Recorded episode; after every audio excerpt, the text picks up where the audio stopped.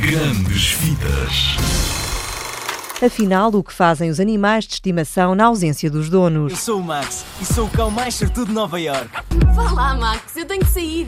Até logo. Vou ficar aqui sentado e esperar que a Katie regresse. Tenho tantas saudades dela. João Manzarra gostou de dar voz ao cão Max. As partes talvez em que ele está um bocadinho mais excitado com coisas muito pequenas, que não seja para ouvir os passos da dona na escada, eh, ou a tristeza profunda que ele sente eh, sempre que a dona sai de casa. Talvez essas partes tenham sido as mais interessantes de, de gravar.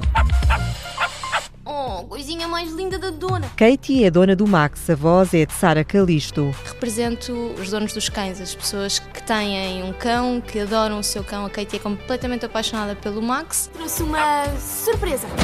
Max, este é o Duke. Ele vai ser o teu irmão.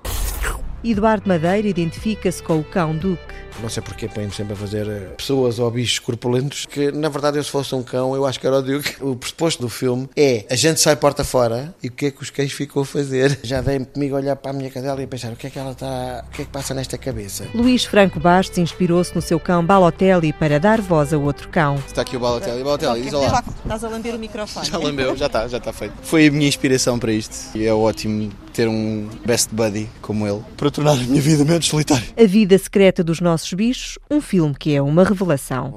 Eu queria convidar-vos para viver a vida secreta dos nossos bichos.